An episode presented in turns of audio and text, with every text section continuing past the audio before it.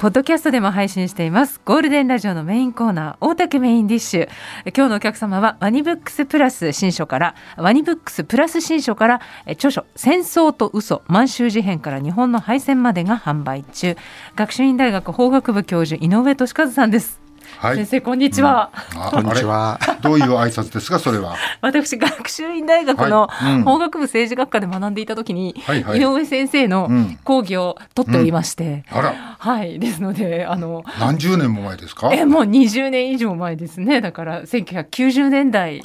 です。はい、も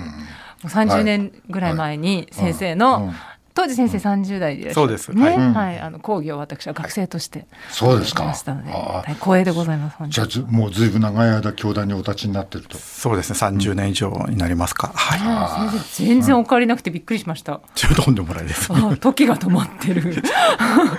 先生はい。途中で学習院の学長までされたんで、あそうなんなんかあのでも全然見た目が変わってらっしゃらないので、びっくりしました。小島さんの方も時が止まってたらいいですね。そうだな そうだよな本当にな、はい、ね時は時には残酷な感じが本当ですね人によって流れ方が違うんだなと思いますが、はい、今日はこの5本、うん、あの非常にこれはあの、うん。私も拝読しましたがとてもこう読みやすいというか。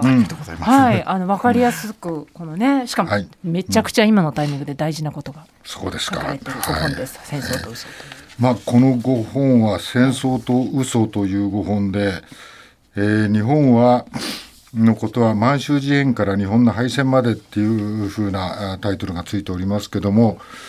まあ、この満州事変っていうことがこう私もちょっとおぼろなんですけどもこの辺りをちょっと説明させてしていただけますか？そうですね。満州事変そのものが日本軍の嘘の塊みたいなものなんですね。はい。うん、で陸軍当時の陸軍ってあのソ連を仮想敵国にして軍拡をしようとしてたんですが、はい、ソ連が着々とこう軍事力をつけてるように軍軍部は見ていて、これではだめだと。あのなので、えーえー、ソ連に備えるために、うん、あのソ連に接している満州を自分たちのものに確保しておきたいと、うん、それで対ソ戦に備えるんだと、はい、でも何の理由もなくに、うん、勝手にあの中国の領土に手を出すことはできないですよね。はい、でそこであの謀略を考えて、はい、当時南満州鉄道というのが日本の権利でのものだったんですけれども、その南満州鉄道を、えー、謀略で、はい、あの日本側が破壊した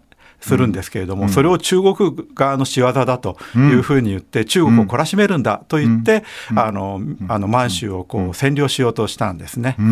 でですのでその、えー、あの満州事変の直接のきっかけっていうのは、うん、その龍城湖っていうところで、うん、えー、南満州鉄道を、あの謀略で爆破したんですけれども、爆破は小規模で、あの爆破が起こった後も、あの鉄道列車は通ってっちゃったんですね。ですので、はい、あの爆破したからあの列車が倒れたわけでも何でもなくって、普通に列車は通ってい、ったのに、それをわざと大きく取り上げて、あの日本の持ち物のの満鉄が、あの中国側の仕業によって、あの壊されたと、あのけしからんあの、軍軍を出して、あの中国を懲らしめるんだというところから始まった、えー、全く嘘をついて、あのそういうことをやったと。で嘘をつかなきゃいけない理由っていうのもあって、まあ、当時はあの政党政治の時代でしたのでで、政党があの軍縮を進めていたんですね。特に、はい、特にあのその頃世界恐慌だったので、あのいろんなお金が足りなくなっているので、あの軍事費も含めて縮縮減しないといけない、はい、そういうあの軍縮の時代でもあったんですね。そうすると、あの軍部にとってあの政党内閣を壊すわけにもいかないのでうんうん、でそうすると外からあのいわばクーデターのようにして、既成事実を作って、うん、あの引きずっていこうと、うん、まあ、そういうふうに考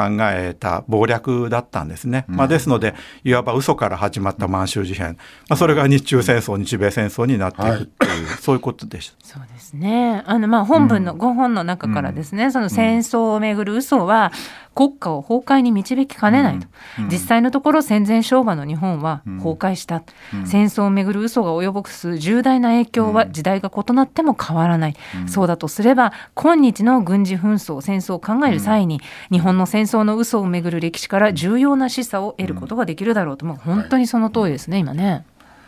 お話を伺うとあれですね。満鉄を、はい、自分たちの鉄道を、はい、自分たちで破壊してそうなんですね。それを敵のせいにして、はい、っていうかなりの謀略ですね。そうですね、うん。えでそれがこう日本の戦争の動機となって、はい、国民もそれを信じて、はい、えー、けしからんという攻撃の材料に花から嘘をついて材料にしたってことになりますよね。そうですね。えー、当時そのそれは自作自演ではないのか、はい、というふうに疑う人が、うん、まあ政府の中だとか、うん、あるいはこうメディアの中にいたのかっていうところが、はい。はい、もちろん政府の中にはいて、えー、外務大臣とか大蔵大臣とかは、これは謀略だろうと、言っていましたので、まあですので、まあ起きたことは仕方がないんだけども、できるだけ、あの早く解決しよう。あの小さく解決しよう、実際には満州国できちゃったわけですけれども、あんな大きなところではなくて、もっと小さな、で主権は中国に残すみたいなので、なんとか折り合いをつけようとい。うふうにもしていました。ところが、えっと、メディア、特に新聞メディアですけれども、あの新聞って戦争のたびに部数が伸びてるんですね、日清戦争、日露戦争、えー、第一次世界大戦、で満州事変もそうなんですね、うん、で満州事変の時には速報合戦で、新聞社があの速報合戦をする中で売り上げがどんどん伸びていく、うん、で売り上げが伸びていくのはこう好戦的なことを言えば言うほど、あの伸びるんだと思って、あの必要以上にこう、日本軍が勝ってるとか、あの、えっていうことをこう言ってるんですけれども、ただ当時のあの国民はそれほど、あのそれにあの促されてただけではなくって、もうちょっと真面目な安否情報確認みたいな、あの自分の家から出征した兵士とか近所の人で、あの行った人たちが、えっと、大体あの新聞読んでも細かくはあの機密情報なので書いてないんですけど、大体わかるんですね。そうするとああの自分あの自分の息子はまだ大丈夫そうだとか、お隣の何々さんはもしかしたらこれは危ないのかもしれないっていう、そういう安否確認情報としても新聞読もうとしてるんですね。だから勝った勝ったっていう、調子のいい話だけ聞こうとしてるわけではないんですけれども、新聞社はむしろ勝った勝ったっていうのをどんどん、あのセンセーショナルに報道すればどんどん売り上げが伸びるんだっていうので速報合戦をしてる、そこがちょっと違ってると。ただやっぱりあのそれによって国民も、えー、やっぱり勝った勝ったというと、あの嬉しいもんで、あの、えー、最初はあの満州事変ってこんなことやっていいのかなと思っていながら既成事実ができると、まあ、それはそれでいいのかと。それで満州国ってなんかいい国ができそうだ、五族共和でみんな仲良く暮らせるっていうのはいいんじゃないかみたいなふうに思ってくるようになってしまうわけですね。でもそれは後から考えた理屈で最初から満州国作る気は全然なくて、あの関東軍はあそこを植民地にしたかったわけですね。植民地にして自分たちの都合のいいようにこう使いたかったと。でもああの国際社会の世論とかもありますので、そこまではできないので、まあ、一応独立の国家なんだっていうふうに、まあ、フィクションですけれども、そうしないとあの世界中からもっと強く非難されかねない、このぐらいならギリギリ、まあ、認めてもらえるかなというようなところで満州国ってできてるんですよね。まあ、あの列強が引き締めき合ってた時代、はい、特にイギリスなんかがね、ねどんどん勢力を伸ばしてた時代ですけども、はい、こう一つ二つちょっと疑問が湧いたんですけど、ええ。その最初のねこう内閣がありますよね、はいえ、で片っぽは軍部ですよね、すると内閣の中には先ほどおっしゃってたように、ええ。ー、あんまり乗り気でなかった人たちがいるのに、やっぱ軍部の力の方が内閣をこうこれを勃発させることによって力を得てきたっていうことになるんですと。それなるんですか？それともう一つこうメディアはそれを嘘と分かってて報道したんですか？それとも発行部数が伸びるからまあなんていうんですか？これは信じちゃえって信じたのですか、どっちなんですか、うん、後の方から言うと、はい、あのえっと、軍部の機密情報はやっぱり統制されてますから、はいうん、本当にあの取材をしたからといって、す、べ、てが、うん、あの伝えられるわけではないというところはありますね。まあ、ですので、えーあの本当はもっと真実を伝えたいんだけれども、はい、あの伝えさせてもらえない、えーあのえーと、検閲とかそういうのでチェックを受けるということは、うん、ああったんですね。ただあの検閲をすり抜けて、うん、あの電報で送ったりとかっていうことはできたんですけれども、うん、あのえっ、ー、とこう戦況が日本に有利になればなるほど、うん、いわば新聞のデスクがそういうニュースはいいと、うん、そういうあの、えーと、侵略しているような事実のことは、あまりもうのの載せるなと、もっと好戦的なことを載せるんだっていう判断で、あの紙面にはそっちが出ちゃうということなんですね。であと一つ目のあのお尋ねに関して言いますと、まあ、あのやっぱり軍部も単純に、あの普通ですと私たちが考えると軍部っていうのは、あの武装してしていますから武装している人に対してあの外務大臣とか大蔵大臣なんていうのは背広組ですからあの何もできないというふうに思えるんですけれども、まあ、実際はそうではなくて軍部の方も今はたまたま世論もあの味方してくれるけれども世論というのは移り気だから、もしかうまくいかなくなったらあのダメになる。特に軍部が恐れていたのは、これをどんどんやっていくとアメリカが、えー、介入してきて、日本を経済制裁で懲らしめると、はい、そ当時昭和恐慌で、アメリカが経済制裁しちゃうと日本はもう参ったっていうふうになってしまって、だったらなんで軍部こんなことしてるんだっていうふうに国民の世論は変わるかもしれないって言ってすごく恐れてるんですね。で内閣の方はじゃあえっと、アメリカの経済制裁をちらつかせながら、うん、こんなことをもっと拡大してると、アメリカが出てきて大変なことになるぞと、こう脅しを、いわば脅しをかけてやると、軍部が、そうだなって言って、ちょっとこう、あの、えー、止まるところがあるんです満州事変って単純に拡大していなくて、途中で止まる時があったんですね。で、さらにもっと重要だったのは、これはあの政党への挑戦だから、当時政友会と民政党って2つの政党があったんですけども、2つが協力して内閣作ろうと、うん、で当時民政党内閣だったんですけども、うん、首相の座は政友会にあげるから、はい、だから一緒に協力してやろうっていうふうに言ったんだけれども、うん、民政党の方はいや自分たちで何とかできます、あのえー、現地軍も少しアメリカのことを言ったら、あのスピードがあの遅くなってきたので、抑えられるかもしれないって言って、そうすると政友会はもうだったらあの、うん、俺たちはもう協力しないでいい次の選挙で勝てばいいんだって言って実際勝っちゃうわけですよね。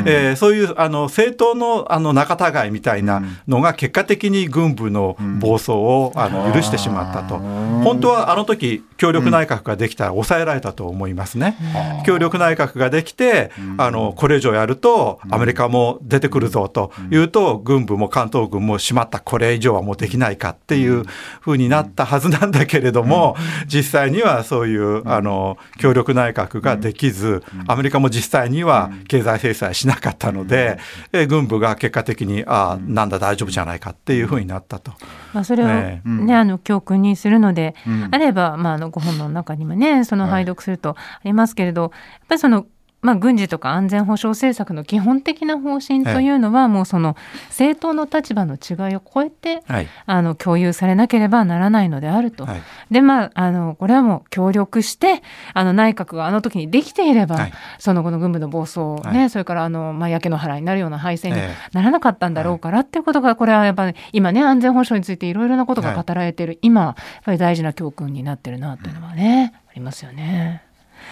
この満州事変からの流れっていうのはそのまあ一般のこうね生活している人にとってみたらもちろんその政治家の思惑とかメディアの思惑っていうのはさっき先生もおっしゃってたようにわからないわけですから最初は皆さんそのうちの出生した息子は大丈夫かなとか、ええ、そう安否確認っていうところで情報に接していたところから始まったわけですよね。はい。はい、でもそれが今いろんなフィクションだとかドキュメンタリーの中で私たちが見るように、うん、最終的にはなんかこうもう戦争にもう万歳ともろ手を挙げて先制するしかないところまでこう押し流されていってしまうというのは、どこでその潮目っていうのは変わったんでしょうね。あの軍部に対する信頼が国民の中に出てくるんですね。うん、どういうことかというとあのえー、昭和恐慌の中で満州事変が拡大してい、えー、くそういう中で五一五事件というのが起きるんですが、はい、あの五一五事件って国民があの首謀者たちのことをこう支持するんですよね。うん、でそれどうしてなのかっていうと昭和恐慌でこんなに苦しんでいるのは誰に責任があるのかと言ったときに、それは、えーと、政党がちゃんとしてないじゃないかとか、あの財界が財閥が自分たちの私腹を肥やしていて、国民にそういう経済的な利益を還元してないじゃないかと、まあ、そういう中にあって軍部は手が汚れていないと、軍部はそういうお金まみれでも何でもないと、むしろあの貧しいあの、えー、農民出身者が兵士の大部分で、その兵士の家族たちが本当に辛い思いをしている、えー、こういう人たちを助けなければいけないんだからそれにはあの汚れた政党政治を、潰してあの、えー、財閥やなんかももっと厳しく当たるべきなんだっていう国民の気持ちが軍部へのあの過剰な期待になってったっていうことなんですよね。今からだとなかなかあの軍あの軍人っていうのは悪玉中の悪玉なので信じがたいんですけれども当時においてはそれだけ政党があの腐敗に満ちていて、足の引っ張り合いをして、えいると、それで、えー、っとあの今以上に格差社会なので、あの金持ちはものすごい贅沢をしているんだけども、あの昭和恐慌の中で本当に、えー、農村ではあの娘は身売りとか、干からびた大根をかじっている子どもたちみたいなあれが本当にあったわけですよね。だからこれがなぜがいけないのかっていうとそういう政党がいけないんだ。そういうでそれを打ち破ろうとしている軍部への期待っていうのが国民の中にもあって515事件そのものはいけないかもしれないけどもなんでああいうふうにあの、えー、と青年将校たちが立ち上がったのかっていうのはよくわかる同情できるということで裁判の時にはあるあの老婦人がこの人たちを助けてやってください裁判長様というふうに直訴をするようなところまで、あの社会がこう追い詰められていたと。はい、なので、えそうですね経済的にね。それが軍部が、あの軍人はそういう、あの汚れていないので、この人たちが助けてくれるんではないかっていうそういう社会的な期待があったんですね。その節目になってたのが、一つ潮目が変わったのがこの、まあ、満州国建国の2か月後に起きた515事件、はい、まあ、今思うと首相が暗殺されてるわけですから、すごい事件なんですが今おっしゃったように国民感情としてはこの苦しい苦しい生活の中で、はい、まああのいわば私腹を肥やす人たちと汚れた人たちを群馬がやっつけてくれたっていう気持ちになってしまったわけですね。そうですね、えーあのそこは分かるんですけども、まあ、だから政界財界が汚れてるとい。うので立ち上がったって5.15ですけども、この時のもうもうさっきの質問に変えるんですけどメディアはこれをまあ冷静な本当は冷静な立場で伝えなくちゃいけないはずですよね。はい、でもそのなんか何の汚れてない軍部の方の後押しに回ったんですか？そうですね。ですからあのメディアの特に新聞メディアなんかでいうと、うん、あの実際にそういう国民と同じような気持ちを持つ記者たちが、そういうふうにその首謀者たちに同情的な、まあ、記事を書いていたと、はい、いうことがあるあります。ただあのもう研究であのもう明らかになってますけれども、うん、こういうのは軍部のもっと上の方の人が操作していて、あの、えそのそれまで軍部への反感というのは国民の中にあった、うん、えそれをあの和らげてむしろ軍部への支持を高めるために意図的にその515事件のあの首謀者たちに同情が引くようにあの当時のあの、えー、陸軍のトップたちが、えー、この人たちのやったことはあの良くないことだけれどもあのなんでこんなことしたのかっていうのは十分よくわかるって涙ながらに語ったりしてあの軍部を擁護するんですね。それをマスコミが流した、そうですね。っていうのは実はあの第一次世界大戦が終わった後平和な時代になって、うん、軍人の立場っていうのがすごく社会的な地位が落ちてあの青年将校たちがお見合いの口もないと、うん、あのとか、えっと、子供が列車の中でぐずっているとお母さんが、そんなにあのぐずっていると、あの大人になったら軍人にしちゃうぞと言って子ど子供を叱りつけるとか、あのそういうふうに軍人の社会的な地位が落ちたんですよね。であのそれをなんとか回復したいっていうのも含めて、その陸軍や海軍のトップたちが涙ながらに、この人たちの気持ちは自分と同じだみたいなふうに言って、こう持ち上げたっていうのがあるわけですよね。じゃあその、もし今の時代にそのことを生かすとすればあの何か報道があったり誰かが何かこうコメントを出したり、はい、会見をしたりという時にその内容をそのままこう額面通りに受け止めるというよりなぜ今このタイミングでこのような内容の会見をするのかとか、はい、なぜ今このタイミングで、まあ、例えば当時で言えばその軍軍の人たちだけが庶民の味方というような言われ方がなぜこのタイミングで盛んにされるようになったのかっていうところを考える習慣をつけることが大事なわけですね。そうですよね。なんでこの人こんなこと言ってるのかなっていうのをまず疑問に思わないといけないと思いますよね。うん、嘘を見抜くってまずそこから始まるわけですもんね。えー、この人はどどうしてこんなこと言ってるのかっていうところから疑ってかからないといけないと思いますね。あそれでも、こうやっぱりそれにメディアがどう関わってきたのがやっぱり市民たちにも大きく影響することは確かですよね。はい、えっとその後にやっぱりこの戦争に突入していくわけですよね。